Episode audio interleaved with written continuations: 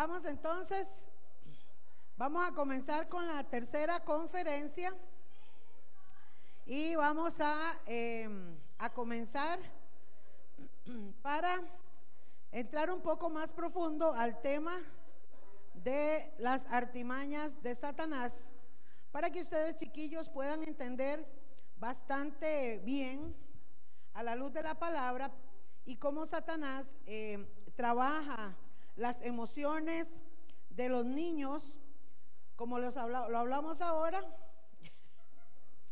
Y este y cómo nosotros cuando ministramos sanidad interior o liberación, o hello, aún nosotros, chiquillos, aún nosotros, porque aquí lo primero es autoevaluarnos, aún nosotros revisar qué áreas de nuestra vida sentimos todavía que hay algún lazo por ahí para venir, ponérselo al Señor y cortarlo, ¿verdad? En el nombre de Jesús. Entonces, vamos a empezar con la primera conferencia que se llama Las artimañas de Satanás. Vamos a ver por qué no me funciona esto. Gracias, Jairito. ¿Algo? Ok, vamos a hablar un poco sobre las herencias de maldición. ¿Están conmigo? Ya les hizo efecto el dulce, ¿va?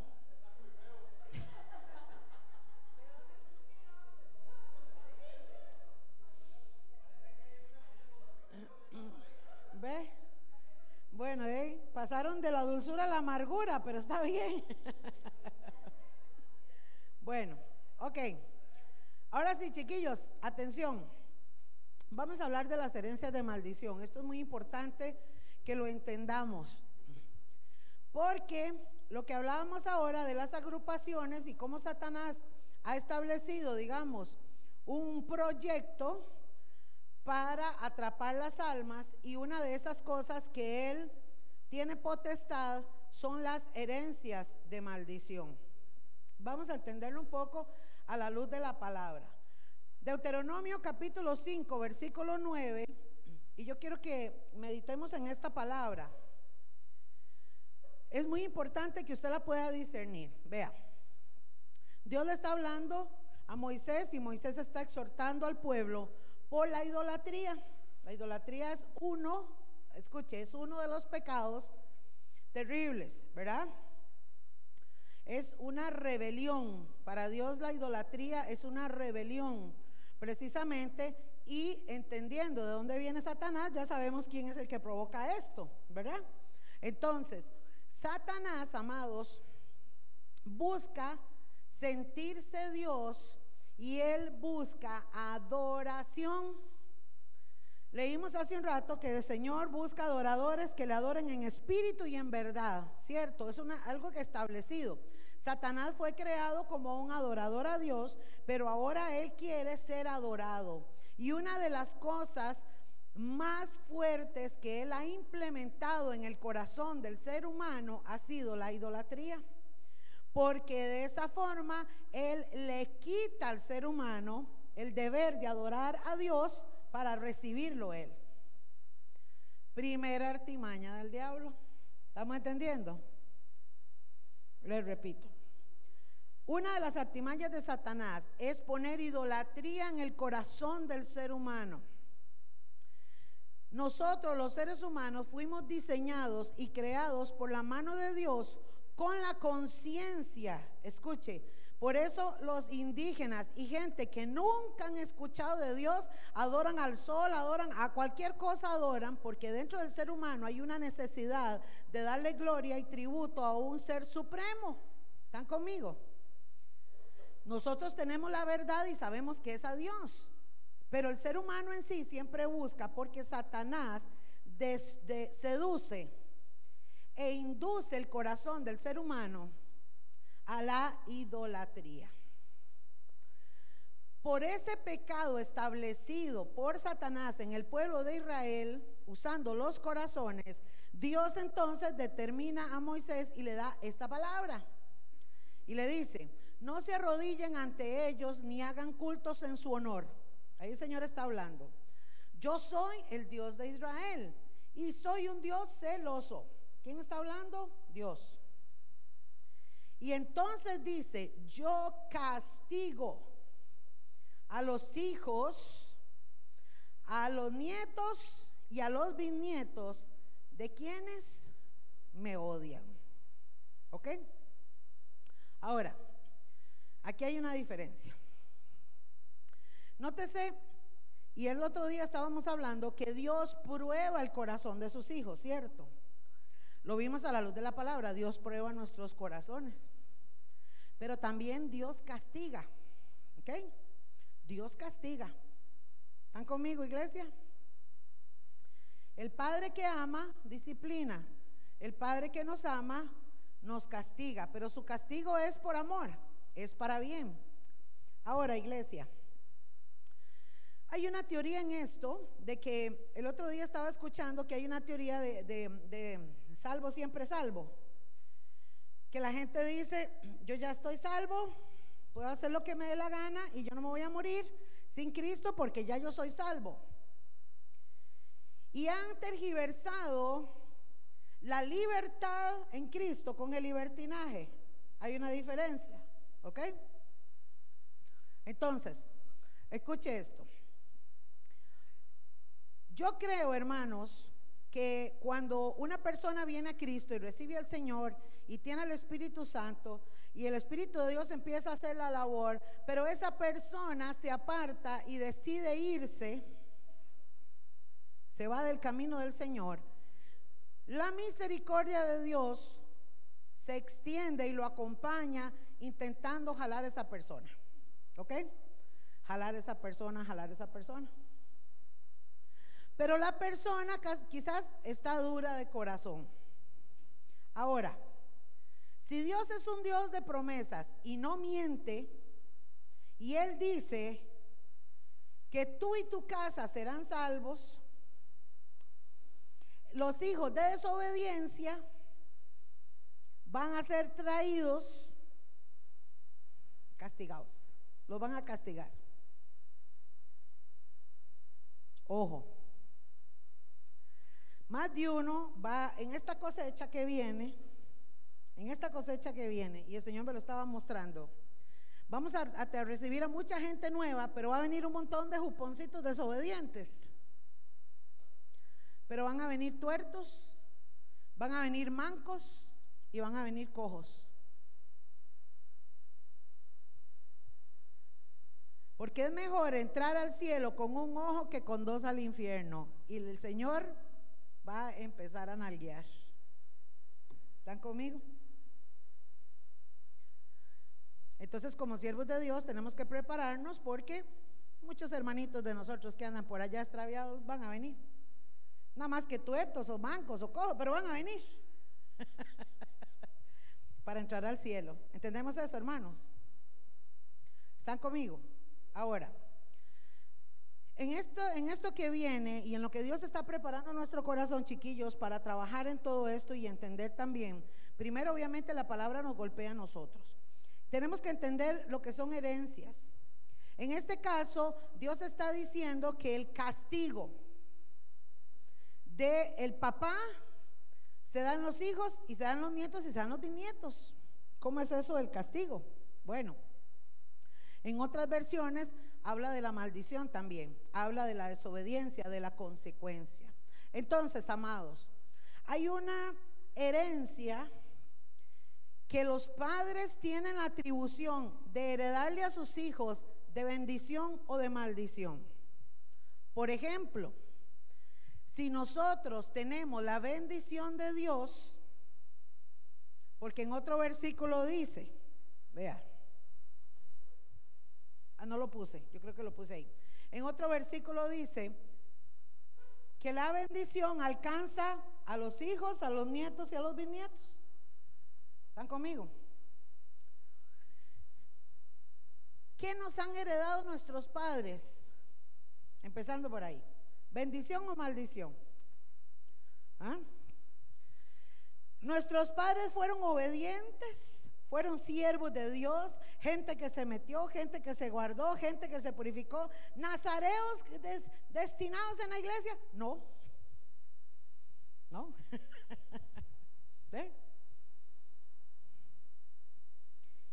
Y revisemos la vida de los abuelos, cómo fueron los abuelos. Y revisemos la vida de los bisabuelos, los papás de nuestros abuelos. Cuando usted hace un diagnóstico y usted comienza a revisar la tercera o cuarta generación hasta donde haya memoria para atrás, usted se da cuenta que nuestros antepasados lo que heredaron fueron puras maldiciones. Porque estuvieron sumisos en borracheras, en idolatrías, en, impureza sexual. Entonces, amados, todas estas maldiciones y estas herencias se fueron pasando. ¿Cómo se pasan? Bueno, la iniquidad es el pecado que adquirió el ser humano desde Adán. Adán peca, ya se vuelve un alma pecaminosa, Eva peca, tiene a sus hijos y el pecado empieza a dar fruto. Ojo a esto. Esto lo vamos a explicar ahora. Cómo el pecado entra a la mente como una semilla y, y se mete y se arraiga, se arraiga y produce fruto y el fruto es muerte. Ahora vamos a ver cómo trabaja Satanás y cómo pone la semilla del pecado. Pero hablando de las herencias, mis amados, desde Adán y Eva la iniquidad y el pecado vienen en la sangre.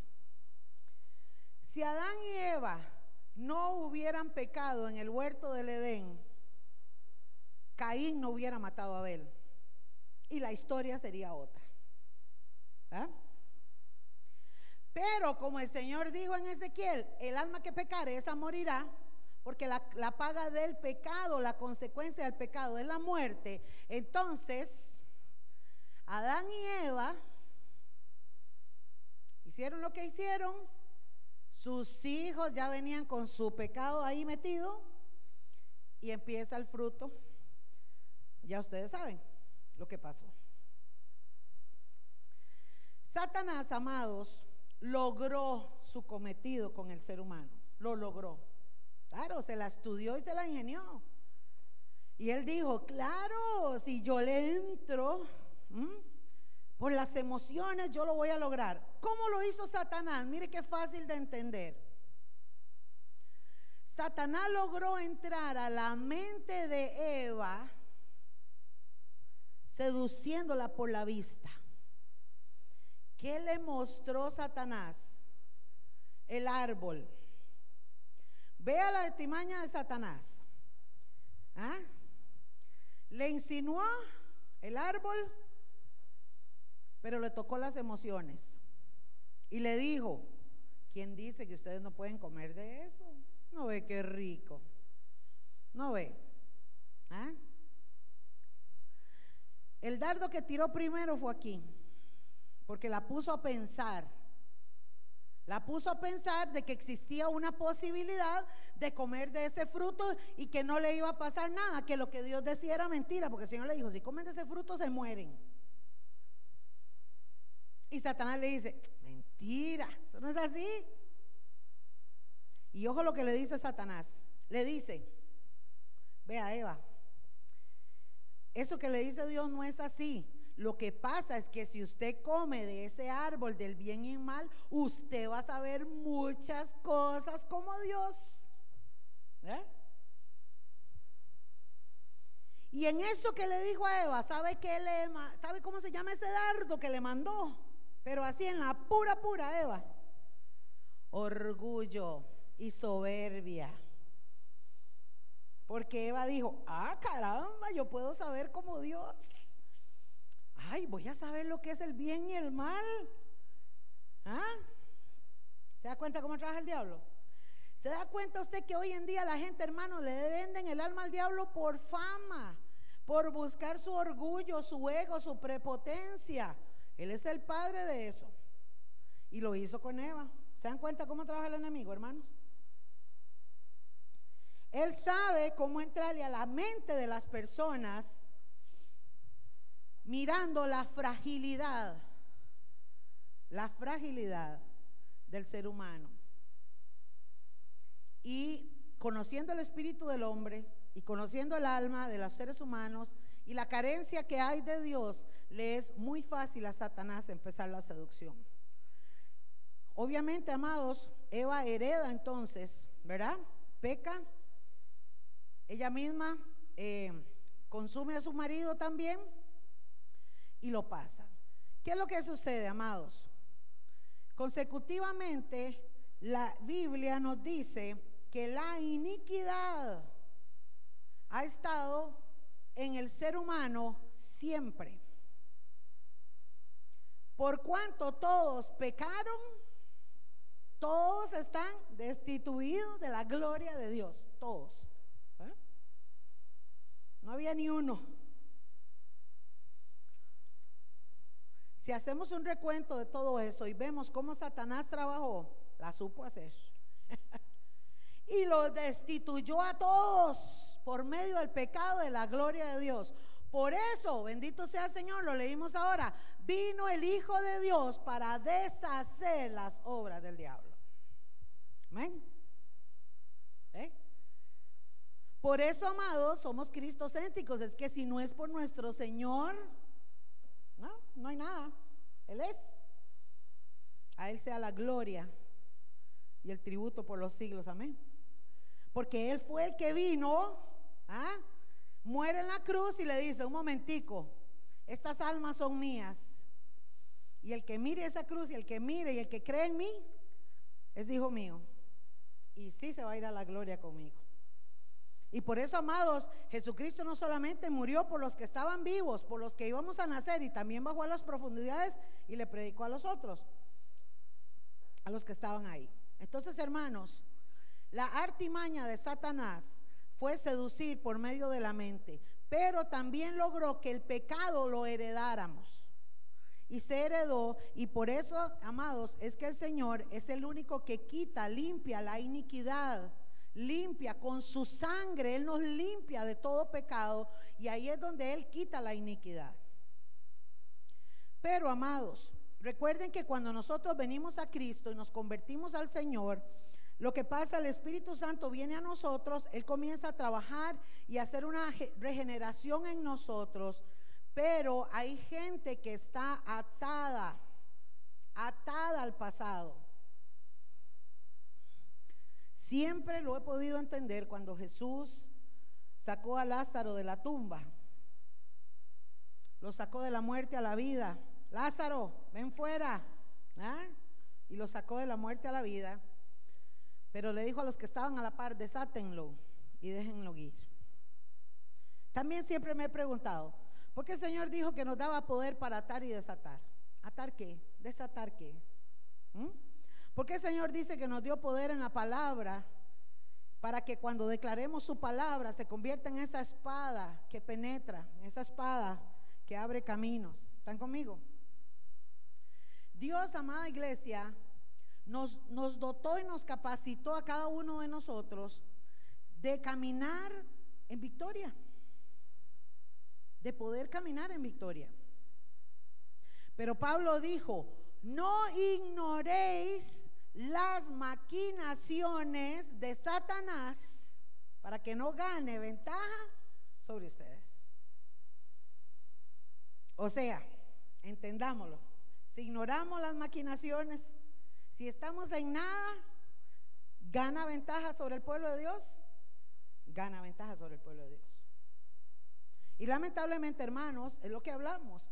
Muchas personas por falta de conocimiento y falta de sometimiento, porque si el pueblo de Dios viviera la palabra y se sometiera al Señor, hermanos, estos seminarios no habría que darlos no habría necesidad de sanidad interior. ¿Están conmigo? Liberación sí, porque esa parte, pero sanidad interior. Cerramos y vámonos. no habría necesidad, hermanos. Porque la sanidad interior no es la varita mágica, es simplemente, hermano, esto es una herramienta para ayudarle a las personas que están dispuestas a ser libres a cortar y renunciar con cadenas y herencias y cosas del pasado. ¿Están conmigo? Pero yo no necesito que alguien me ministre, yo puedo hacerlo. Si tengo al Señor y tengo al Espíritu Santo y yo conozco, porque como lo leímos en uno de los versículos, me parece, o está ahí, ¿quién conoce el espíritu del hombre sino el mismo hombre? Yo sé lo que soy, sé lo que tengo, sé cuáles son mis áreas débiles. Si yo vengo a Cristo y las pongo a Él y, y doblo mis rodillas, Él se perfecciona en la debilidad y el débil dice, fuerte soy. ¿Están conmigo? Pero nos toca, amados, nos toca a nosotros. Entonces, cuando nosotros ministramos sanidad interior, hermanos, una de las cosas es que tenemos que darnos cuenta que las herencias de maldición están sobre las personas. ¿Cuáles son esas herencias? Herencias de pecado, herencias de pecado, de maldiciones que han venido y siguen arrastrando. Yo no sé si usted en su casa ha visto, en mi, vecindario, frente a, en la calle principal, siempre hubo una familia que estaba afectada de licor. Es como que hiciéramos una evaluación, hago una evaluación de sus vecinos. Todos los pecados, todo el mundo está hasta las orejas, pero hay familias que se distinguen por algo en especial. Hay familias donde todos son jugadores de lotería. Hay familias donde no hay una sola persona de la familia que tenga un matrimonio, todos son divorciados. Hay familias donde todos son borrachos. Hay familias donde venden drogas y todos son drogadictos y el papá y la mamá y aquello. ¿Están conmigo?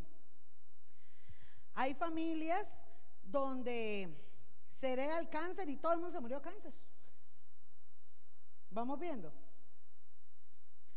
Porque la herencia de maldición va muy marcada. Por ejemplo, chiquillos, si yo en estos momentos hago una evaluación de la familia materna, voy a hablar de mi, mi abuela, que fue lo más que conocí, por ejemplo, fue una familia... Em, que estuvo, digamos, tuvo un tiempo de idolatría, fue una familia donde hubieron mucha inmoralidad sexual, hubieron muchos divorcios, hubo este, mucha muerte de, de, niños, digamos, en abortos, hubo incesto, hubo mucho abuso sexual de primos, de tíos, etcétera. Este, y había mucho orgullo. Era gente pobre, pero en algún momento tuvieron dinero y eran todos orgullosos, ¿verdad? rajaban de lo que no tenían. De esa gente repugnosita, repugnosita.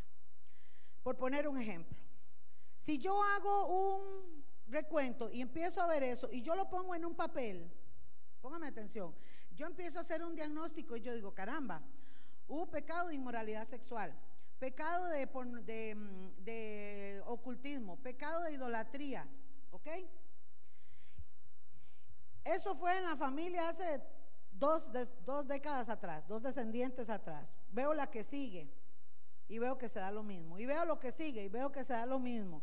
Y veo lo que sigue y veo que se da lo mismo. Y reviso mi vida y mi casa, me doy cuenta si he recibido una herencia de bendición o de maldición.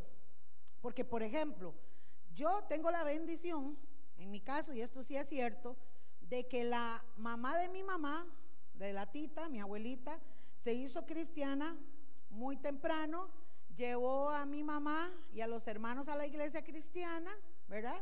Entonces yo nazco en una casa cristiana. Tengo la bendición de que la familia de mi papá, mi abuelito también conoce del Señor, se casa con mi abuelita que conoce del Señor, crían una familia cristiana, de ahí venimos nosotros los Vargas y ahora tenemos toda la otra descendencia. Entonces, de las herencias de maldición de mi abuelito para atrás, algunas alcanzaron a algunos familiares, pero muy pocas, porque mi abuelito y mi abuelita se encargaron de heredarnos bendición. Entonces, la familia de ellos fue hermosa y ahora la otra descendencia estamos mejorando la cosa. Y yo espero que mis hijos y los hijos de mis hijos mejoren la cosa, ¿ya me comprenden? Porque nosotros hemos determinado heredar bendición. ¿Están conmigo? Y cortamos esas cosas. Entonces, es muy importante que usted como siervo de Dios revise esto y lo haga usted con usted mismo. ¿Qué ¿Qué importa si su papá fue borracho, mujeriego, pendenciero, jugador, todo lo que sea? Usted viene y corta eso y usted con Cristo Jesús cambia ese patrón y puede empezar una familia bajo bendición. Y una generación bajo bendición. Entonces, el poder que Dios le da a usted para atar y desatar es para que usted lo ponga, para que usted lo ejecute. Guni y yo lo hicimos. Y yo recuerdo que en mi ignorancia, Guni fue el que me enseñó. Guni era más cristiano que yo cuando, yo, cuando me vino el Señor, ¿verdad? Era. bueno, en aquellos años, Guni era más cristiano que yo en conocimiento y él llegó y me dijo, hay que orar, hay que orar. Y cuando nosotros nos casamos, oramos. Y yo recuerdo que empezamos a orar en nuestra ignorancia y oramos que en el nombre de Jesús cortamos con esto, cortamos con esto y cortamos con esto. Y Winnie me decía, vean, en mi casa hay borrachos, hay suicidios, ahí cortamos, en el nombre de Jesús cortamos, en el nombre de Jesús. Y empezamos a cortar, a cortar. Porque Winnie hizo una evaluación de la familia de él y una familia tremendamente, pero de todo, ocultismo y de todo. Y voy yo a la mía igual. Porque todos venimos hasta las orejas. Todos. No hay uno solo, hermano, todos. Pero decidimos cortarlo. Lo cortamos en mis hijos y pasamos orando toda su niñez. En el nombre de Jesús yo corto y yo corto. Y cuando veíamos algún acecho, alguna cosa del enemigo, alguna seducción en el licor o en alguna cosa que se asemeja a la familia donde venimos, empezamos a cortar y cortar. Crece Albita con Israel y Nati a los 12 años y les dijimos, ahora les toca a ustedes cortar. ¿Eh? Nosotros cumplimos hasta los 12 años y podemos seguirlo haciendo. Los papás tienen autoridad y derecho legal sobre los hijos, pero ahora que ellos ya tienen su conciencia despierta, les toca a ellos cortar. Y con Israel el otro día me contaba, Marcela, no me acuerdo que ellos igual, pero así, casándose en Ihuacata, ¿verdad? De una vez, cortando y cortando y cortando. ¿Por qué? Porque eso, amados, es lo que dice la palabra. Dios nos dio poder para atar y desatar. Todo lo que atares en la tierra ¿ah? y lo que desatares, dice la palabra, también será en el cielo. ¿Por qué? Porque hay una conexión espiritual, hermanos, y usted tiene poder en su boca con la palabra de Dios para desechar toda obra del diablo y toda herencia de maldición en su vida. Cuando nosotros ministramos sanidad interior, llevamos a la persona a la renuncia de toda práctica de pecado ancestral, con nombre y apellido. ¿Qué hacemos nosotros? Yo, yo les digo, bueno, amados, em, ahora más adelante en la otra charla yo lo voy a explicar, pero para poner un ejemplo, vamos a hablar de la familia paterna.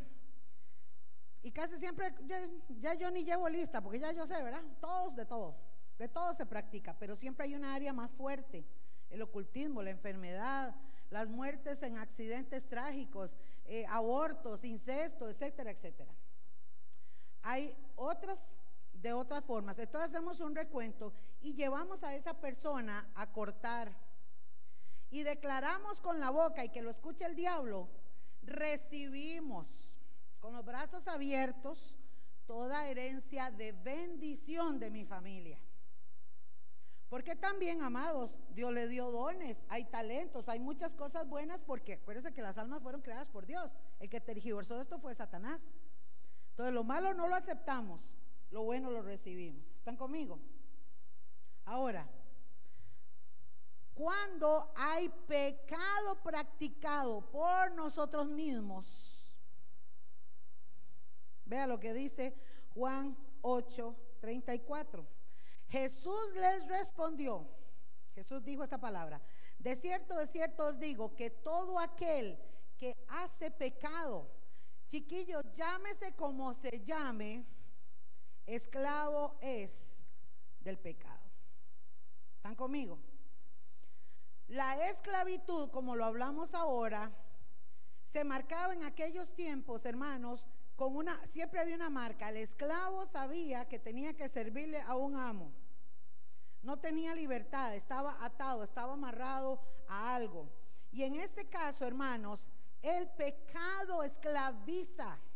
El pecado ata, el pecado amarra. ¿Están conmigo? Cuando el Señor te limpia, te hace nuevo, te pone vestiduras nuevas, echa tus pecados al fondo de la mar y te hace una nueva criatura, dice la palabra que nosotros no podemos pecar. Porque el que peca deliberadamente, está listo, ¿están conmigo? Ahora, amados, entendamos esta parte. Si hablamos de perfección, no la tenemos. Y, pecamos ante Dios por nuestro, como dijo Pablo, ¿verdad? Por el pecado que mora en mí. Estamos hablando de que no es lo mismo que usted tropiece, que usted caiga, que usted le falte a Dios y usted se arrepiente, usted llora, usted viene delante de Dios y va en un proceso de crecimiento siendo procesado por Dios con una conciencia de que ha caído, se ha tropezado, se ha dolido, porque hermanos, caerse es de cualquiera, es de humanos. Es muy diferente a una persona que tiene una conciencia donde peca deliberadamente. ¿Están conmigo? No se duerman, chiquillos, no se duerman, aguántese. Ese es el punto. Hay una diferencia porque el espíritu del hombre es la lámpara para Jehová. Y el Señor examina si nosotros nos deleitamos en el pecado. ¿Están conmigo?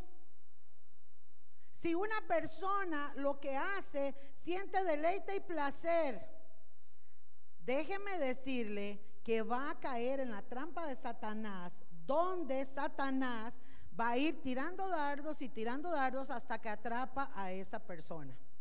Entonces la persona, en lugar de crecer, hace la del cerdo. Vuelve al vómito, vuelve para atrás como el cangrejo. ¿Están conmigo?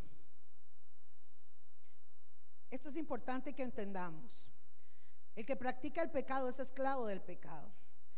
Una persona para ser ministrada en sanidad interior tiene que tener al Señor en su corazón.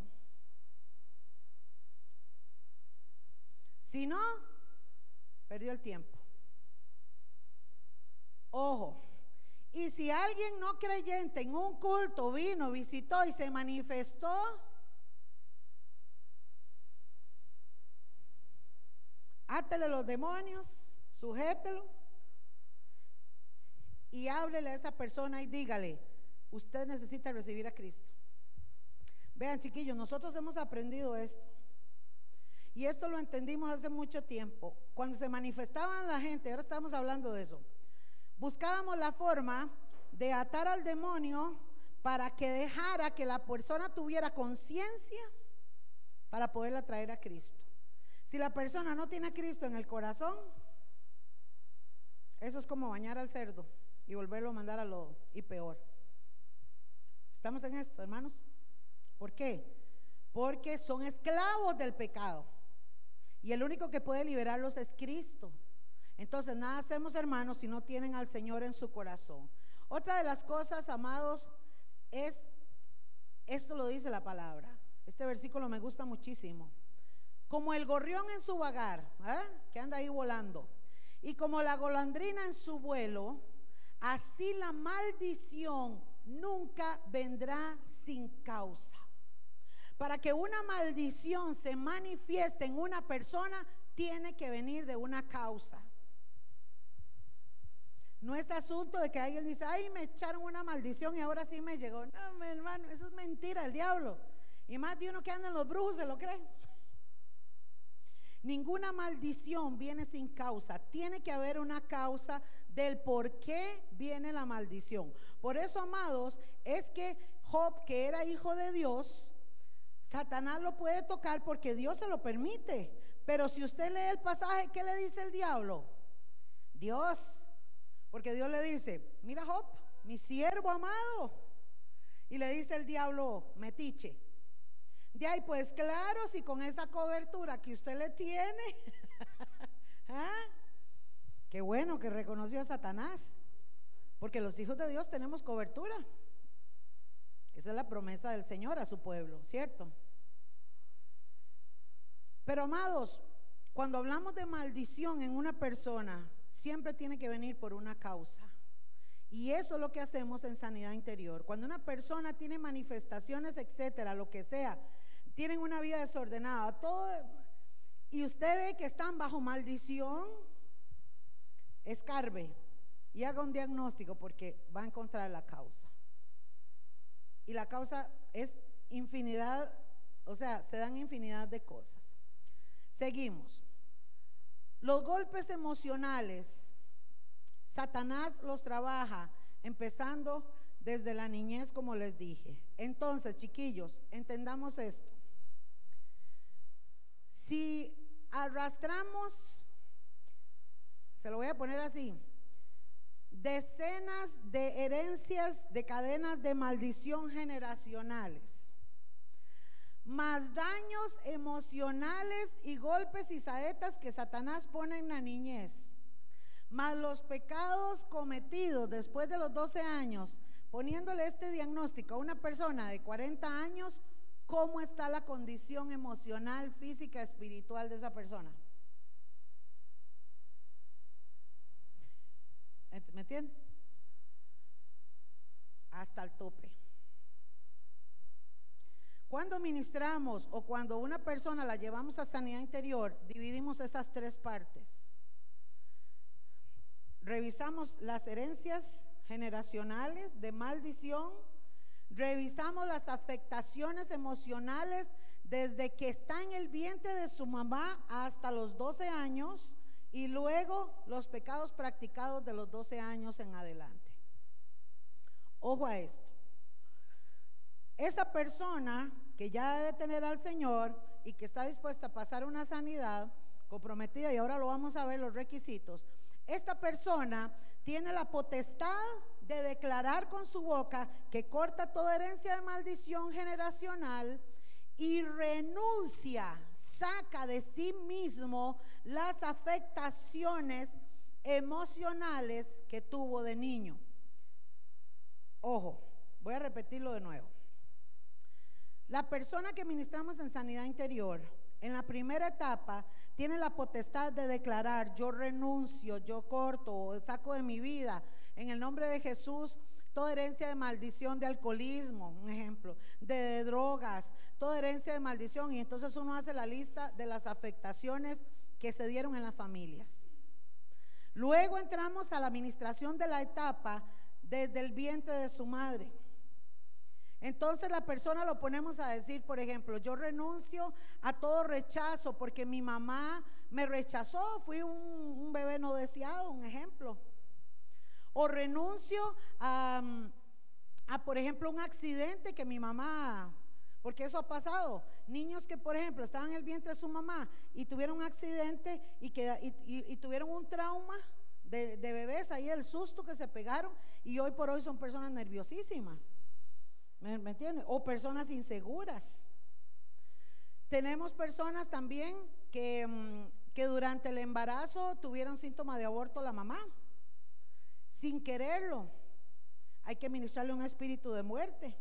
O, y viceversa, mamás que quisieron abortarlos.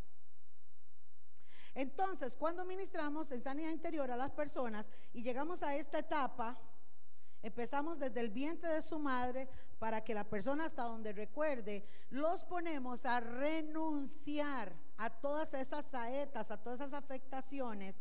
Y ahí es donde muchos espíritus se manifiestan porque están arraigados en una área y entonces vienen y agarran el mecate y dicen, no lo suelto. Y empieza una lucha espiritual. La persona está en una lucha espiritual y cuando usted le dice, renuncie, no puede, se traba. Y usted le dice, dígalo en el nombre de eso, no, y no pueden. Y empiezan a manifestarse y ahí es donde la persona empieza con una lucha espiritual y obviamente la persona que estamos ministrando no sabe y entonces de ahí el demonio se manifiesta. ¿Entendemos eso? No se duerma, ahora le voy a poner un video que traje de una liberación que tuvimos el año pasado con el pastor Nano también, para que lo vean, para que lo analicemos un poquito. ¿Qué sucede con esto, amados? Que entonces la persona ahí, cuando empieza en ese proceso, es cuando nosotros empezamos a ministrarle y le pedimos al Espíritu Santo que empiece a trabajar en la persona, que le ayude. Y muchas veces tenemos que atar al demonio, atarlo, sujetarlo es como neutralizar, que no haga nada para que la persona vuelva en conciencia para que pueda renunciar. Cuando la persona se dispone y renuncia, no hay diablo que aguante, salen así, rapidito. Porque la persona, porque amados, cada uno de los seres humanos, Dios les dio esa conciencia para decidir. El demonio que está en el cuerpo de una persona, si la persona no lo quiere, la persona lo puede echar fuera, pero tiene que hacerlo en el nombre de Jesucristo. De lo contrario, no puede. Por eso es que estas personas vienen a la iglesia, vienen a buscar de Dios porque necesitan ser libres. ¿Están conmigo, iglesia? Entonces la importancia de entender que Satanás va a traer esa afectación. Ahora, una vez que nosotros ministramos esa área, yo siempre lo hago así, hasta los 12 años, que ya tienen ya uso de memoria, ya empieza entonces ya una renuncia de ellos a la consecuencia del pecado de lo que ellos practicaron. Pero ahí más que todo, yo lo que hago, amados, es llevar a la persona la conciencia de que Dios perdonó sus pecados, pero la persona tiene que cambiar sus malos hábitos. ¿Están conmigo? Malos hábitos. Cuando usted viene a Cristo, usted tiene que implementar hábitos en Cristo, disciplinas espirituales que no teníamos. Pero la gente viene tan viciada y tan automatizada de lo que hacía que una persona que le metió 15 años a la pornografía y está ya metódicamente acostumbrado a eso, cuando viene a Cristo y Cristo lo libera y lo limpia, tiene que empezar a trabajar por sí mismo para quitar ese mal hábito de que ya estaba acostumbrado como un robot. Me llego a tal hora, pongo tal canal y ya sé lo que voy. ¿Me comprenden? Esa es la parte que le cuesta a la mayoría de los cristianos. Por eso Jesús dijo, tienen dominio propio. Yo les he dado espíritu de poder de dominio propio. Hermanos, no peleamos solos y sí se puede vencer. Sí se puede vencer. Claro, es un proceso, no desearía que fuera de la noche a la mañana. Hay gente que se convirtió al Señor y fumaban y un día dijo, este es el último cigarro y aunque me fumaba 10 paquetes no me lo vuelvo a fumar y nunca más. Y tuvieron esa habilidad, pero en otras áreas van en proceso. Pero amados, el Espíritu Santo está dentro de nosotros y su obra es regenerar, es transformar y por eso uno del trabajo que el Espíritu de Dios va haciendo en nosotros es transformando la mente para nosotros poder quitar los malos hábitos que traíamos del mundo, ¿ah? Los vicios del mundo. A eso es lo que también Pablo exhorta. Y cuando usted lee las cartas tesalonicenses, Efesios, que empieza a exhortar y dice, hermanos, ya no andemos como los gentiles. ¿ah?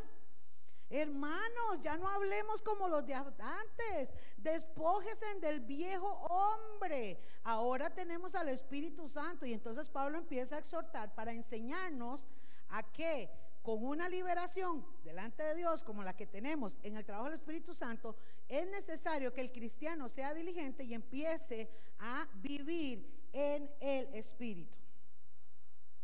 ¿Entendemos eso? Viviendo en el Espíritu. La gente cree que vivir en el Espíritu es que usted anda en la calle rabasándola y, no, no, no. Vivir en el Espíritu, hermano, es que en la vida suya cotidiana su conciencia está conectada con esto. Su conciencia está conectada con esto. Entonces, eso es lo que Pablo nos aconseja. Qué rico, ahora lo podemos entender, ¿verdad? Y entendiéndolo nosotros y viviéndolo nosotros, nos va a ser muy fácil jalar a los que vienen y llevarlos por el camino donde nosotros ya vinimos o estamos pasando. Y otros nos vendrán y nos ayudarán para pasar lo que falta. Qué lindo, ¿verdad? Pero usted como siervo y sierva de Dios es necesario. Entonces, recuerde que Satanás va a trabajar golpeando las emociones. Y amados, vean, ustedes ahora yo sé que les va a cambiar la mente. Cuando usted salga a la calle y se siente con las personas y usted ve a gente, vea su apariencia. En su apariencia usted va a discernir cómo están esas personas. Usted va a discernir la gente que está afligida, la gente que está enferma, la gente que está preocupada. Y usted va a poder discernir con sus ojos espirituales las ataduras tan terribles como está la gente, hermanos. Esos chicos que se tatúan hasta las orejas, que andan llenos de piercing, que buscan, hermanos, bueno, una apariencia horrible. Son almas cautivas de Satanás. En su totalidad. En su totalidad. Y la manifestación, la voluntad de ellos de vestirse así, ya es el mismo Satanás entronado en esos corazones, porque ellos creen que así son importantes. Padre de mentiras, Satanás les mete esa mentira. ¿Están conmigo, iglesia? Siervos y siervas del Señor. Y de esos van a venir. De esas van a venir. A escuchar qué dicen de Dios. ¿Quién es ese Dios? Enséñeme en ese Dios. Yo quiero ese Dios. Y vamos a tener que estar prestos para ayudarles. Mi amor. Espere para, grabarlo.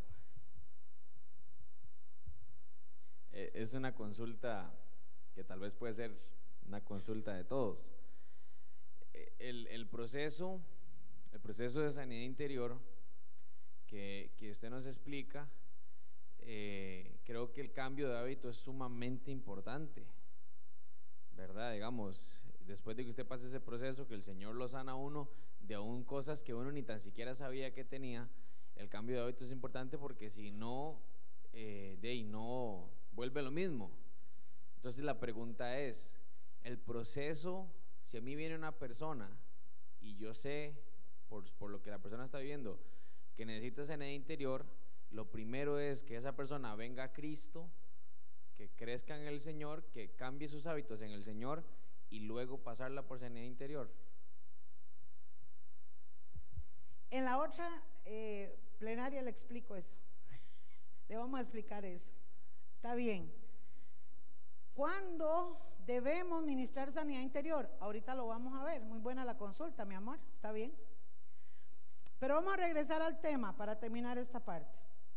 Entonces, amados, yo quiero que ustedes entiendan esta parte porque es fundamental. Sepan que Satanás va a trabajar así. Las ataduras, las ligaduras, los yugos de esclavitud, y las cadenas que están en las personas vienen por herencia de maldición, por afectaciones emocionales y por consecuencia de pecados practicados. ¿Ok? ¿Entendemos? Otra vez. Las cadenas, saetas, herencia, em, eh, ligaduras que habla la Biblia, cuerdas, Todas estas cosas vienen por herencia de maldición generacional, por herencias, ¿ah? cadenas de herencias, vienen por afectaciones emocionales golpeados desde niños y por consecuencia de pecados practicados. Chanita, venga, lo voy a agarrar de tu puerquito hoy. Voy a poner un ejemplo. Vea. Voy a poner un ejemplo. Párese aquí, vea. A ver si lo logran ver. Ok, voy a, tomar a, Chana como una persona, un ser humano representante. Ok. Chana tiene dos años. es un niño. Voy a poner el ejemplo. Y entonces, vamos a lo mismo. Lo que les hablaba ahora.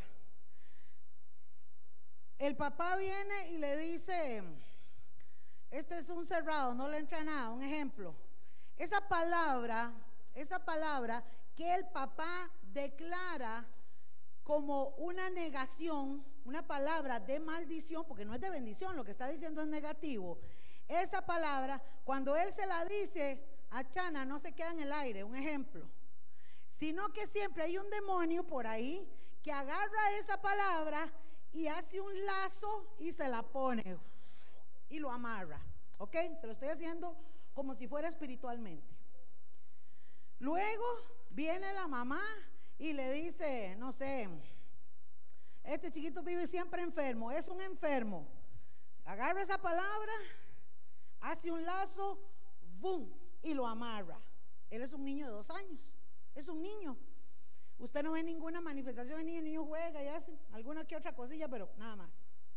Viene a la escuela y viene la maestra y dice, es que este es un chiquito insoportable, es un rebelde, nadie se lo aguanta, este hombre es terrible y empiezan a andar un lazo, boom, y lo vuelven a amarrar, ¿ok? Ojo. Y así le puedo agregar, vino alguien, es representativo, y a los tres añitos lo abusó un lazo. Solamente, y ojo a esto, solamente que hay una diferencia, y quiero que me entiendan esto. Cuando una palabra de maldición es un lazo en una persona, es muy fácil cortarla. Pero cuando ha habido penetración al cuerpo, se ha tocado el cuerpo, ahí estamos hablando de otros 100 pesos. Porque muchos espíritus han tomado posesión y han hecho asidero en la vida de las personas porque lograron entrar y tocar el cuerpo. Y el abuso sexual es terrible, terrible, terrible, terrible. Eso lo hemos visto en liberación, ¿es cierto? Les cuesta, les cuesta a las mujeres perdonar y entonces entra el espíritu de odio, el espíritu de falta de perdón, el espíritu de baja autoestima. Es algo terrible. Y cuando hay que sacarlos, se sientan en la galleta y no quieren salir. ¿Por qué? Porque estos demonios ya entran y empiezan. Ahora, un espíritu de abuso sexual. Nosotros tuvimos yo tuve la experiencia con una lesbiana. Y fíjese que esta niña nació en una casa cristiana, padres cristianos. Pero por pecados ancestrales ya, ya traía la iniquidad, obviamente en muchas cosas. Y esta niña esta muchacha me cuenta que a los cinco años su prima juega con ella de novia, la prima es mayor, es lesbiana, la toca, la besa y el espíritu entró ahí. Y eso me lo dijo el demonio. Porque cuando yo le dije, ¿cuándo entraste? Me dio el día, la hora y la fecha.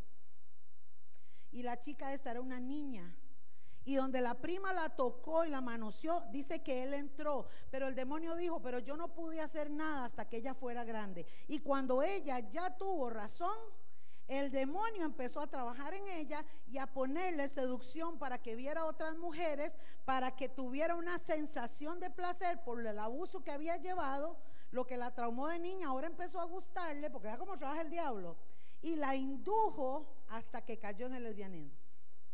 ¿Me comprenden? Entonces, los lazos, las cadenas, vea, se lo pongo así, un lazo es más fácil de cortar que una cadena. Y la Biblia habla de eso, de lazos, de cuerdas, de cadenas. Entonces, amados, cuando nosotros entendemos cómo trabaja Satanás, las artimañas, y esos lazos, ¿verdad? Que empiezan a entrar en la persona, cuando las llevamos a sanidad interior, es cuando empezamos a cortar. Yo he visto al Espíritu Santo que sacó unas tijeras. Buenísimo. Y fuágata. Y hermano, gloria a Dios, es riquísimo. Yo cuando veo las cadenas que se rompen, las escucho. Plin, plin, plin. Y uno dice, impresionante el poder de Dios. Impresionante. Porque hermano, ese es el Señor. Uno nada más ve el espectáculo y glorifica a Dios. Es glorioso ver la transformación y la liberación de las personas. Pero entonces, hermanos, ese niño tiene esas afectaciones, esos lazos, y su alma está ya afectada. ¿Qué sucede? Y a esto es lo que voy. Vuelvo a repetir. Todos esos golpes emocionales golpean el alma, golpean los sentimientos, Pero la mente es de niño, pero se guarda todo aquí atrás, en el área reprimida, como le llaman. Se guarda todo.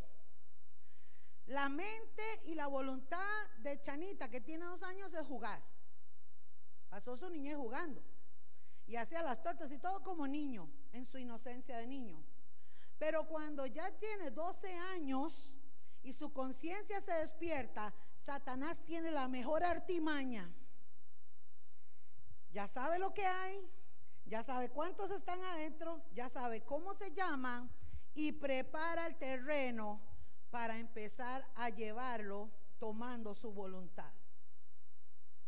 Entonces, las personas dicen, es que yo trato pero no puedo. Es que a mí me domina el carácter. Es que a mí me domina esto. Es que a mí me domina... La gente anda amarraditita.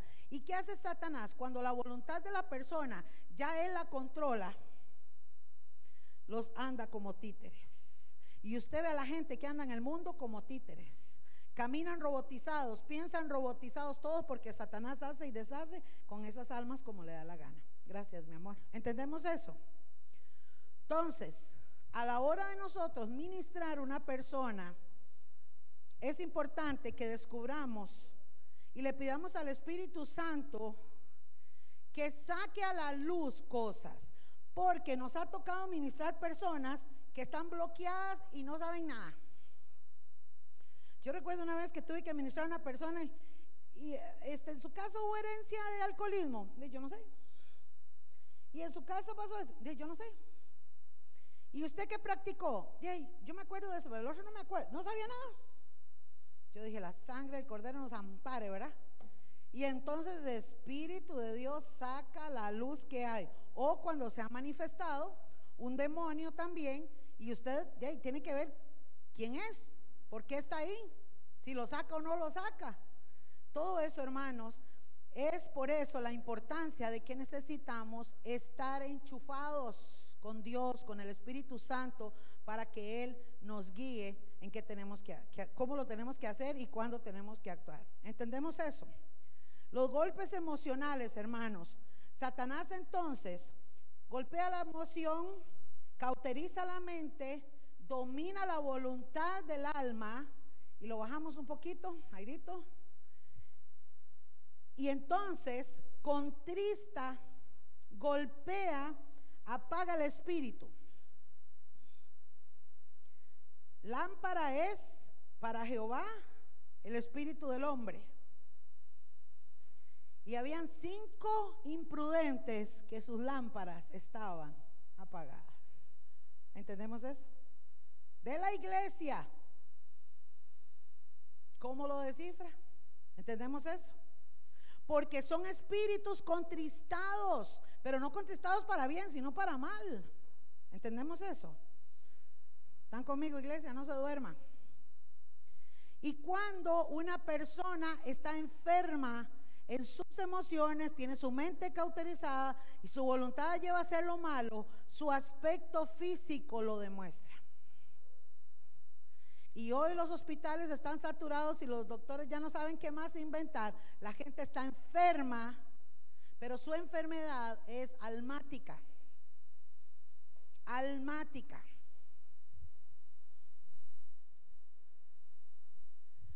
Satanás va a entrar al subconsciente o preconsciente, como quieran llamarlo, empezando por la niñez. La mente es el campo más importante para que trabaje Satanás. ¿Ok? Entonces, recuerde eso. Golpea las emociones cauteriza la mente y toma el control de su voluntad. Diferencia entre ataduras, ligaduras, yugo de esclavitud. Vamos a verlo. La Biblia habla de ataduras y ligaduras. Ojo a esta. Esta hija de Abraham, una judía, Satanás había atado, la amarró con un espíritu de enfermedad. 18 años, imagínense, toda una vida. Y dice, que tenía una ligadura. Entonces, chiquillos, cuando usted tiene un padecimiento, ojo a esto, cuando usted tiene un padecimiento continuo, continuo, continuo en algo, póngale atención. No es lo mismo que usted le dé una gripe de vez en cuando. ¿Ah? No es lo mismo que usted pase, somos seres humanos y nos pasa. Pero cuando una persona es dominada, no sé, por alergias, por asma, por una cuestión, póngale atención. Póngale atención porque la Biblia dice que esta mujer tenía 18 años de estar con esta ligadura y el Señor vino y la sacó de ahí. Entonces, muchas veces Satanás gana ventajas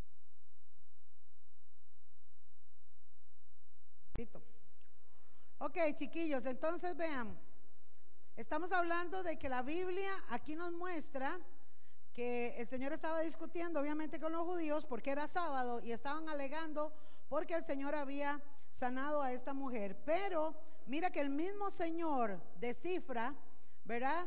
Que Satanás, porque todas las ataduras, todo viene del diablo. Satanás la había atado 18 años. Vean, amados, recuerden esta palabra, siervos, atar y desatar, atar y desatar. ¿Ya vamos entendiendo? ¿Ah? ¿Qué hizo el Señor? Desató, quitó la ligadura de esta mujer, la atadura de esta mujer, ¿ok? Entonces, hay una de las cosas que se ha tergiversado mucho y lo hemos visto en, esta, en este tiempo de apostasía, ¿verdad? Se ha mm, pesado, por ejemplo, la canción de Nancy Amancio, la han oído, ¿verdad? Yo arrebato eh, los tesoros de los cielos y muchas cosas. Y algunos historiadores, algunos teólogos se han molestado porque la canción no es bíblica. Porque cuando nosotros entendemos, amados, cuándo hay que atar y cuándo hay que desatar, a la luz de la palabra, no vamos a andar dando golpes a lo loco. Porque se dio un síndrome de que todo el mundo anda atando, ¿verdad? Y yo ato y sujeto y esta computadora es mía y yo la ato y la sujeto en el nombre de Jesús. ¿Están conmigo? ¿Eh? Se ha tergiversado mucho esto, ¿verdad? Yo ato esta casa y yo y, y andan atando y desatando a lo loco, ¿verdad? Y tenemos que entender, amados, y por eso la importancia de estudiar la palabra, de orar para que el Espíritu Santo nos guíe. Amén. Ok. Seguimos, me. Vamos con otro ejemplo. Marcos 7:35. Nos habla aquí también de otra, de, lo dice de otra ligadura. Al momento dice, estaba el Señor llorando, al momento fueron abiertos sus oídos y se desató la ligadura de su lengua y hablaba bien era sordomudo. ¿Qué tenía en su boca? Una ligadura y no podía hablar. Hay otros que tienen una ligadura y hablan más de la cuenta. Desligaditicos están. ¿Entendemos eso? Nótese, ahora, vean chiquillos, muy importante esto. Esta es un, una de esas revelaciones ricas, muy importante. Nótese que el Señor está trayendo una sanidad espiritual y emocional, pero se manifiesta en la parte física. Vea que la atadura de esta gente está mostrada físicamente, pero la araña, ¿eh? la araña está por dentro. Pero basta la palabra de Dios para soltar todo eso. Tal vez el Señor ahí no se puso a preguntarle a la mujer 18 años qué le había pasado. En otro de los evangelios habla de que tenía un flujo de sangre aquella mujer y que fue sanada también. ¿Recuerdan? Otros se manifestaban porque eran lunáticos. Otro tenía la mano seca. ¿Sabe qué me pasó el otro día, hermanos? Tuve, tuve la, la experiencia y viera que lo llevo en mi corazón para ver cuándo Dios me da la oportunidad. Tuve la experiencia de conocer a una persona que se le ha secado la mano, tiene una mano seca. No lo conozco, solamente un día lo vi de vista y cuando yo vi aquello, yo dije, Señor, ¿qué tiene ese muchacho en esa mano? y me dijo el Señor, tiene la mano seca. De veras, es, impresionante. Yo nunca lo había visto. Es una mano eh, de aquí para arriba delgada, seca, delgada. O sea, la persona es gordita y ella tiene la mano seca. Su piel es reseca y tiene como llagas en la piel. Y, yo le dije, Señor, pero ¿qué es eso? Y el Señor me mostró que ese varón había abusado de un montón de niñas y el pecado y la consecuencia estaban ahí en la mano y por eso tenía la mano seca.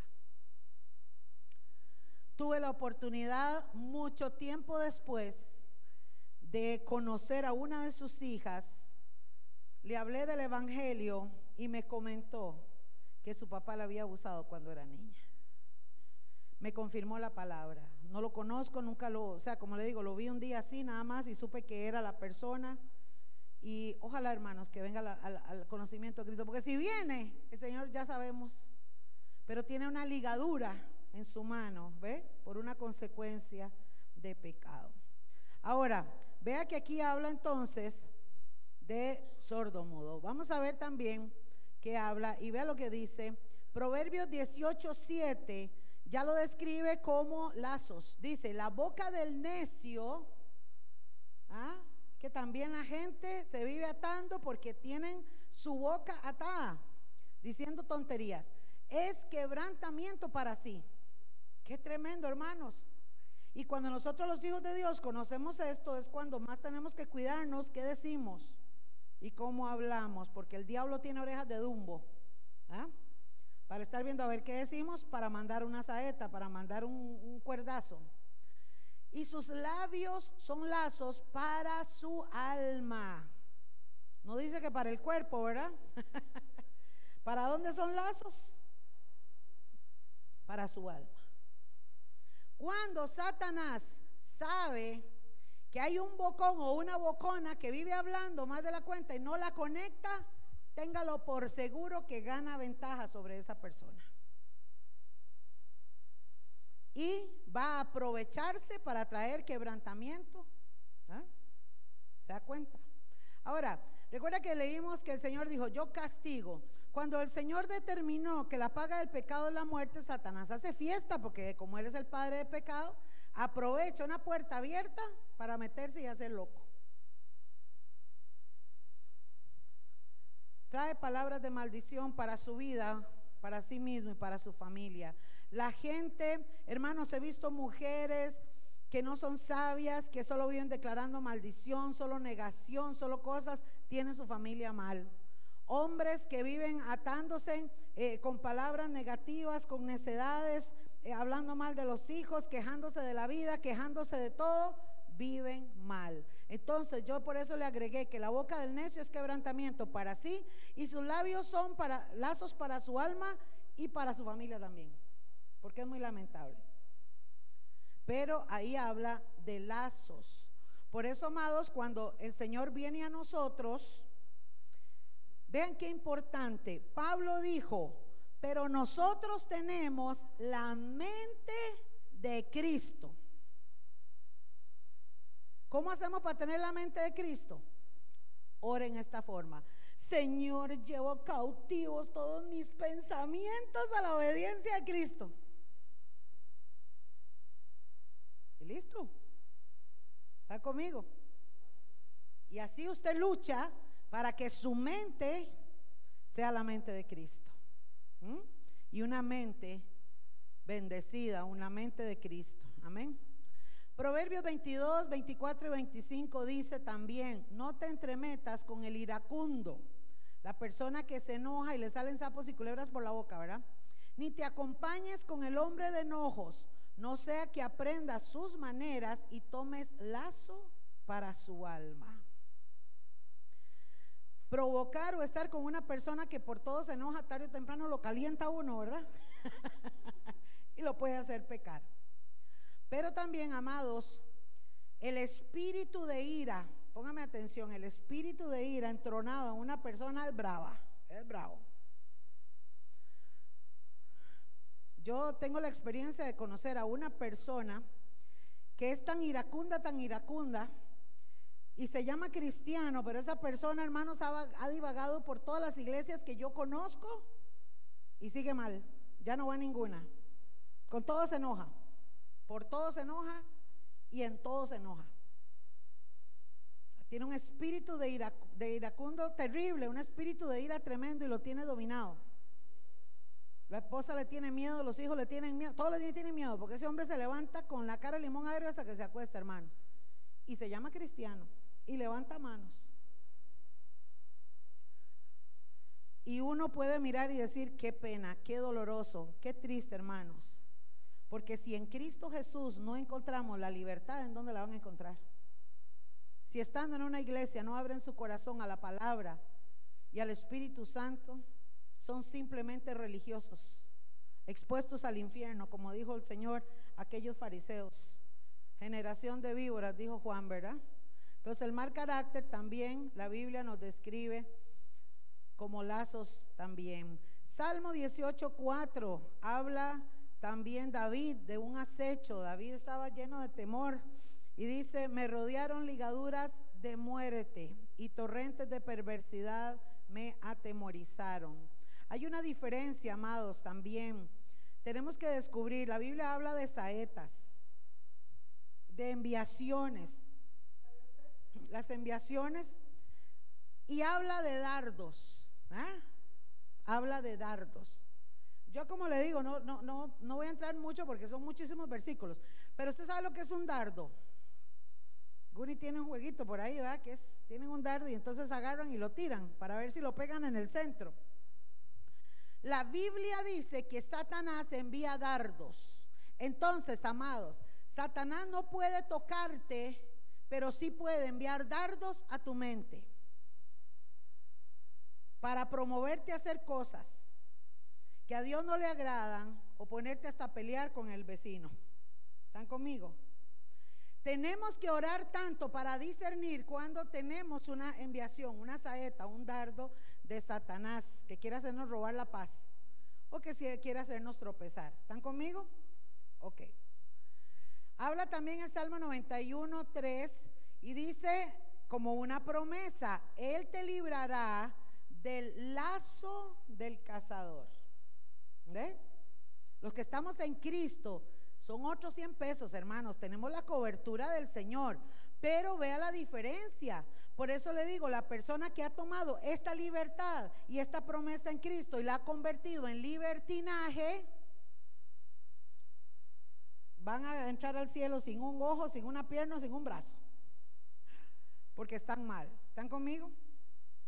Dios, amados, ha determinado guardar a su pueblo. Él ha enviado vallado, Él nos guarda y Satanás lo sabe.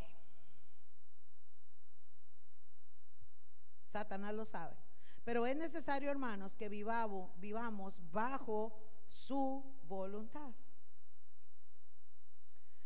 Una vez escuché a una ex bruja contando que mm, ellos se desdoblan, los brujos, Satanás les da el poder de desdoblarse. Y la, mm, creo que los Rosacruz también es una, una secta, una religión satánica que ellos lo hacen y se podían desdoblar, pueden salir del cuerpo. Probablemente el espíritu del hombre, yo le da, eh, ¿verdad? Le da permiso, el enemigo entra, toma posesión y lo saca y ellos en conciencia pueden salir del cuerpo, pueden levitar y pueden entrar. Y dice que en una, en una, en un pueblo, en no sé qué lugar, había este, se levantó una iglesia, un grupito como nosotros, pequeño. Y entonces los brujos del pueblo empezaron a molestarse porque la iglesita empezó a crecer y a crecer y era una iglesia de oración, una iglesia de ayuno, una iglesia de intercesión, una iglesia que alababa a Dios. Y entonces los brujos empezaron a hacer conjuros, maldiciones, un montón de cosas para cerrar la iglesia y nada, nada, no podían hacer nada. Entonces dice que ellos eh, empezaron a tratar de desdoblarse y de venir disfrazados, los brujos disfrazados para entrar a la iglesia, para ver si por dentro de la iglesia podían este, hacer conjuros y maldiciones y todo, y no podían.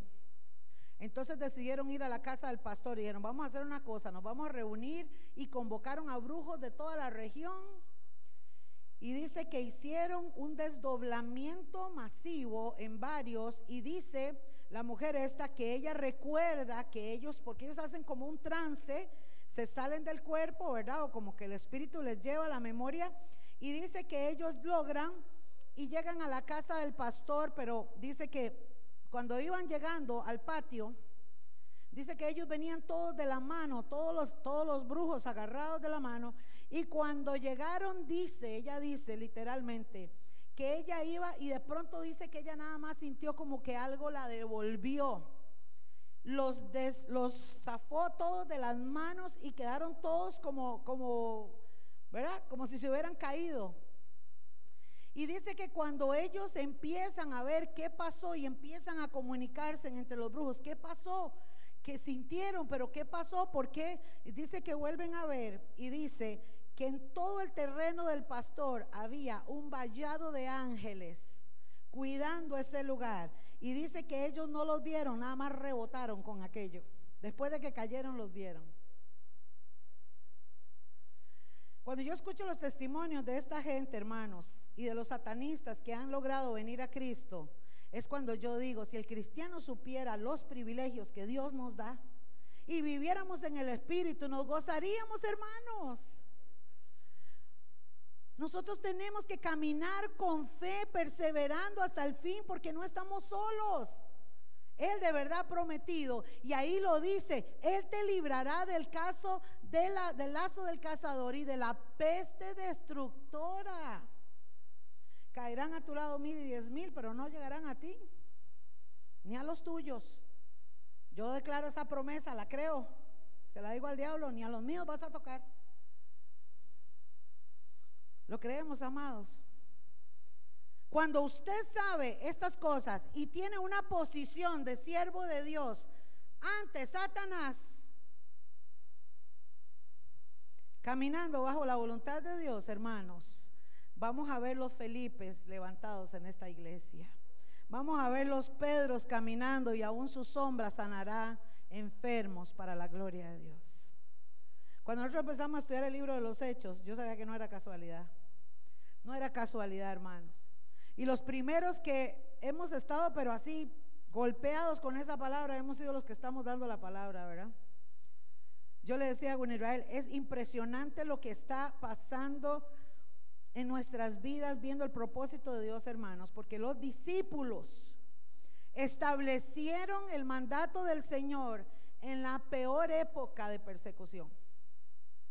Y el Evangelio trascendió y llegó a nosotros. Y nosotros vamos a hacer lo mismo en el nombre del Señor.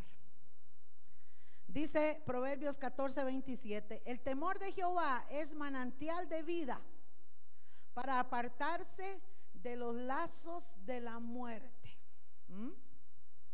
Cuando la iglesia, amados, tiene falta de temor y respeto a Dios y hace lo que quiera, están listos. Pero cuando el temor de Dios, que tiene que ver con respeto, tiene que ver con reconocimiento al Señor. Nos hace, hermanos, caminar en bendición y nuestros pasos se apartan del lazo de muerte. ¿Entendemos esa palabra? 1 Corintios 6, 18 dice también, y aquí hablamos del pecado de la inmoralidad sexual. Hermanos, este es bravo, este es bravo. ¿Por qué es bravo, hermano? Porque en una liberación generalmente ha habido pacto de sangre. Los pactos de sangre yo no puedo entrar muy a profundidad ahorita porque esto es otro seminario de pactos. Pero cuando el Señor estableció pactos, desde el principio, y ustedes se acuerdan que estableció un pacto con los judíos, como lo estudiamos un jueves de esto, y le dijo que el pacto de la circuncisión iba a ser la señal profética de que el pueblo era el pueblo de Dios, ¿verdad? Así consecutivamente, Señor, la Biblia habla de muchos pactos. Pero un pacto que se hace entre el hombre y la mujer es el pacto de amor en el matrimonio. ¿Están conmigo? Cuando el hombre y la mujer se casan y tienen su primera relación sexual, eh, vírgenes y la mujer está virgen, ahí se hace un pacto de sangre y se convierten en uno. Eso dice la palabra.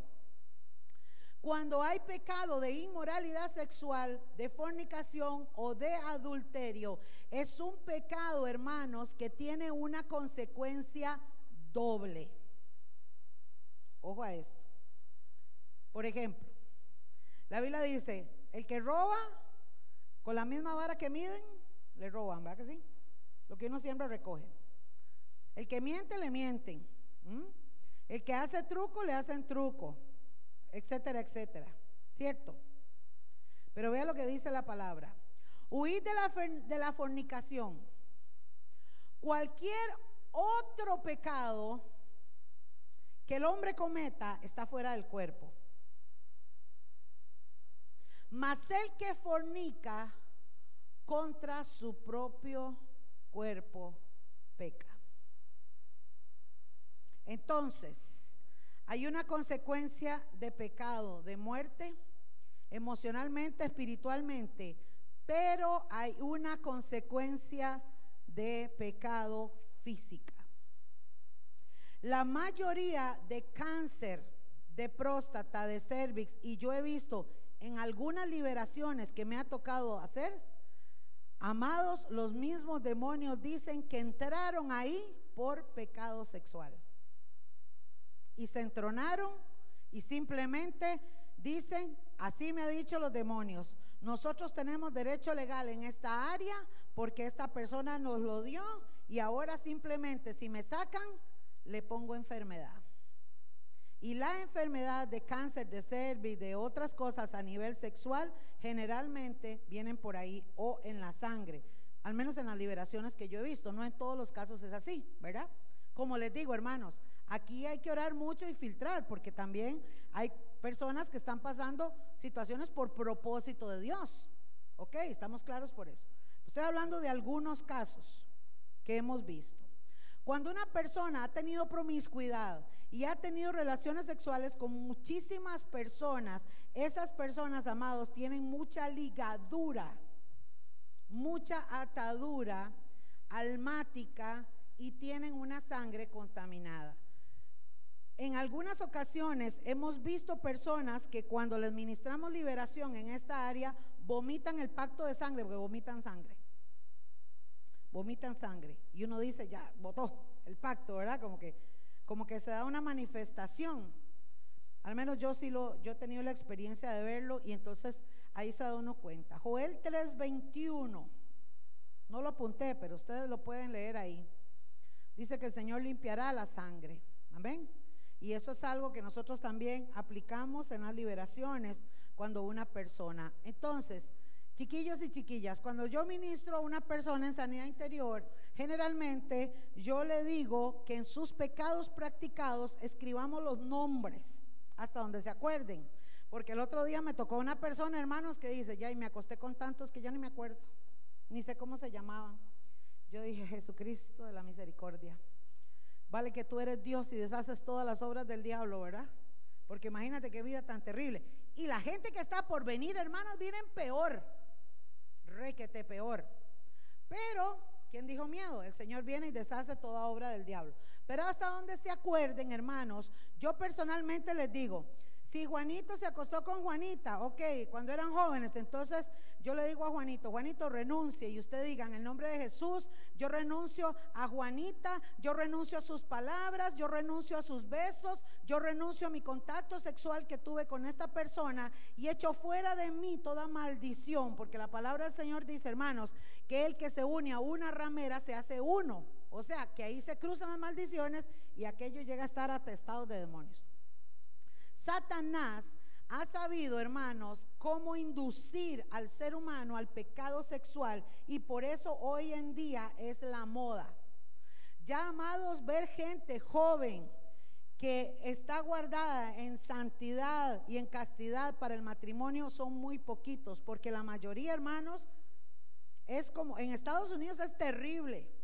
Es una moda. Apenas puedan los chicos pierdan la virginidad y se les aplaude a todos porque lo lograron hacer. Imagínense qué terrible, ¿verdad? Sobre todo. Pero Satanás, hermanos, ha venido trascendiendo en eso. Ahora, el pecado de la inmoralidad sexual, yo lo divido en dos partes. La inmoralidad tiene que ver con la moral. ¿ok? La moral de la persona. Una persona que viste seductoramente, una persona como ahora, hermanos, y a mí por eso es que vean, no me cabe en la cabeza, mujeres cristianas de una iglesia que usted las ve en el Facebook, que ponen unas fotos que Señor Jesucristo ayúdame. Y yo siempre digo, ¿por qué tienen que mostrar los, ay, que les vean los pechos ahí, aquí? A mí me da tanto pesar porque yo digo, número uno, tienen el autoestima por el piso. Porque una mujer segura de sí misma no tiene que mostrar absolutamente nada físico para sentirse segura y saber quién es y tiene identidad.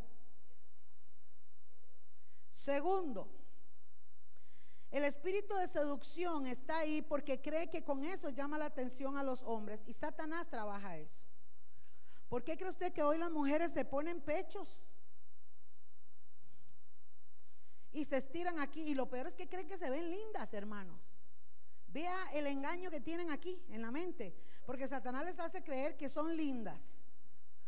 Mi papá decía, en los últimos tiempos ni los gusanos van a tener que comer, ya todo el que se muere es plástico también. ¿Eh? Eso decía mi papá. El pecado de la inmoralidad tiene que ver con la moral de la persona, cuando ya una persona no tiene moral. Pero todo comienza con la impureza sexual pureza. Ojo, la impureza tiene que ver con la contaminación física y la inmoralidad tiene que ver con el testimonio, con la moral de esa persona. ¿Ya me entienden?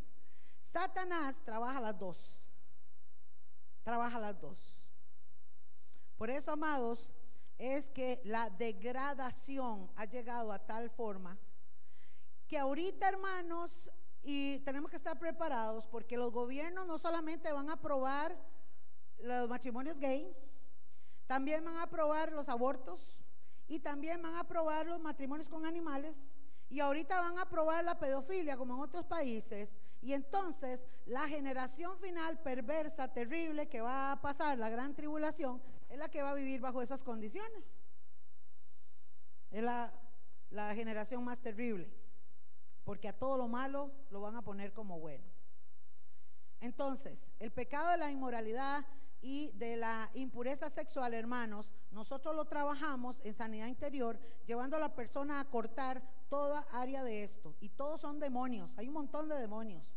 El demonio de la pornografía, el demonio, el sucubo, el incubo y el sucubo. Son demonios que tienen relaciones sexuales con las personas y ellos se los permiten. ¿Mm? Y nosotros hemos tenido que ministrar, y en el video que viene ahora, una de esas ministraciones fue lo que nos tocó, ¿verdad? Em, son espíritus que vienen a tener relaciones sexuales porque la, eh, eh, o sea, la iniquidad y el pecado sexual en las personas, hermanos, es impresionante como están.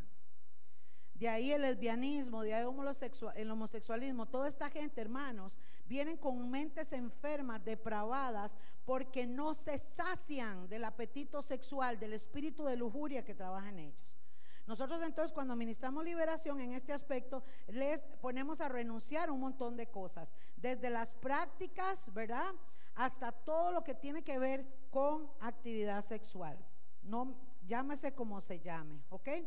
Y nosotros, hermanos, que veníamos con cadenas, siempre hay que estar cortando. Satanás siempre va a estar ahí como tentador. Recuerde que Él es el tentador.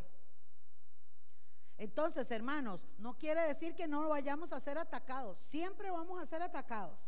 Pero ahí es donde tenemos que orar y pedirle al Señor que el Señor nos ayude, hermanos, para vencer las tentaciones. ¿Están conmigo? Y con el Señor sí podemos, ¿ok? He aquí, el impío concibió maldad. Es lo que yo les digo del pecado. El impío concibió. ¿Sabe qué es concebir? Es como dar a luz. La semilla de impiedad o la semilla del pecado, Satanás la trabaja en la mente mandando un pensamiento. Ojo cómo trabaja el diablo. Manda una saeta, pum, la tira a la mente con un pensamiento.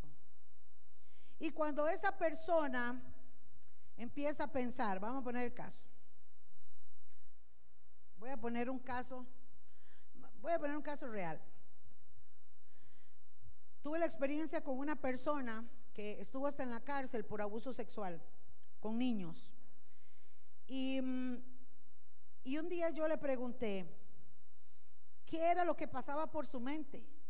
Yo le dije, pero usted no le da temor cuando usted ve un niño, ¿qué es lo que usted ve? Y él escuchándolo yo pude entender cómo Satanás trabaja. En este versículo lo dice. Vio un niño y le vino un pensamiento, un pensamiento de maldad. Vio al niño con un short que le quedaba tallado. Ve la perversidad de la persona. Vio a un niño con un short tallado y le entró un pensamiento de seducción. Satanás se lo pone y cuando él empieza a luchar y él dice, uy, ¿qué estoy viendo? Uy, qué barbaridad. Uy, no, empieza a rumear. Uy, pero tal vez sí. Uy, pero me acuerdo. Y empieza una lucha en su mente y en lo que él empieza a darle vuelta y darle vuelta y darle vuelta, llega el momento en que tanto le sobó al pensamiento que el pensamiento toma control de su mente y entonces él dice, voy a ver cómo me acerco. Busca la forma de acercarse a ese niño, tal vez no ese día, en otro momento, en otro momento, y el diablo hace que, que se pasaran a vivir la familia a la paz, ¿verdad? Porque así trabaja el diablo, o se lo pone o se lo encontró, qué sé yo. Y Satanás empieza a trabajar en la mente de esta persona y llega el momento en que tiene la oportunidad, el niño está solo, está sin sus papás. Venga, venga aquí, le voy a enseñar algo en el cuarto y se lo lleva y lo abusa. El abuso de estas personas, hermanos, y como yo pude estudiar a esta persona, lo hacen muy sutilmente. Usted a un niño lo puede engañar con un juguete, con un confite, usted lo, usted lo camina, lo motiva. Abusó del niño, siente un placer momentáneo. Vea lo que pasa. Abusó del niño, lo tocó, lo manoseó, el niño se fue, maneja el asunto con miedo y pasado el momento de placer, comienza una tortura en su mente. ¿Qué hice? ¿Por qué lo hice? ¿Qué pasa si fuera mi nieto? ¿Qué pasa si esto? ¿Qué pasa el otro? Y empieza una lucha en estas personas.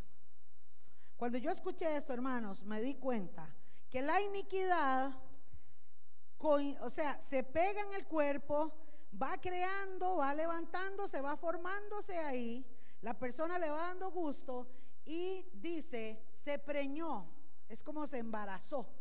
¿Ve? Aquello se quedó ahí, se embaraza y después dio a luz el engaño. Vea cómo trabaja Satanás. Tira una semilla a la mente, si la persona la recibe y la, la tiene ahí, esa semilla va a germinar. La semilla del pecado viene al cuerpo de la persona, se entrona, se engruesa, se siente el pecado, toma dominio y después lo que sale de ahí es maldad. ¿Entendemos eso, hermanos? Proverbios 6:32 dice, mas el que comete adulterio es falto de entendimiento, corrompe su alma el que tal hace. ¿Es falto de qué? De entendimiento. Ojo a esto, iglesia. ¿Qué tenemos que pedirle en oración al Señor que nos dé en nuestra mente? Entendimiento de su palabra. ¿Cómo evitamos que y le ganamos la ventaja a Satanás en nuestra mente? Metiendo la palabra aquí. Una mente desocupada es un campo blanco para el diablo, pero una mente que está ocupada en la palabra está firme y Satanás no puede penetrarla. ¿Tenemos eso, hermanos? Y ese es el campo blanco de Satanás en contra de nosotros, buscar la forma de golpearnos. Por eso, hermanos, es que una de las artimañas del diablo en la iglesia es poner celos y envidias y chismes. Ese es un cáncer terrible. ¿Por qué? Porque alguien entra a la iglesia y me dice, uy, aquel hermano no me saludó. Uy, seguro pensó esto. Uy, seguro... Hermano, eso es mentira del diablo. Corte eso. ¿Por qué? Porque empieza entonces a procrear y a prejuiciar cosas que ni son y se las metió el diablo. Y empieza a chismear aquí, empieza a chismear. Por eso es que yo digo, hermano, que el chisme, la murmuración y todo es un cáncer. Y es un cáncer espiritual que pone el diablo, ve a María, la hermana de Moisés. Se puso a hablar paja y le dio cáncer, ¿verdad? Lepra, jale para el desierto. Es una lepra espiritual.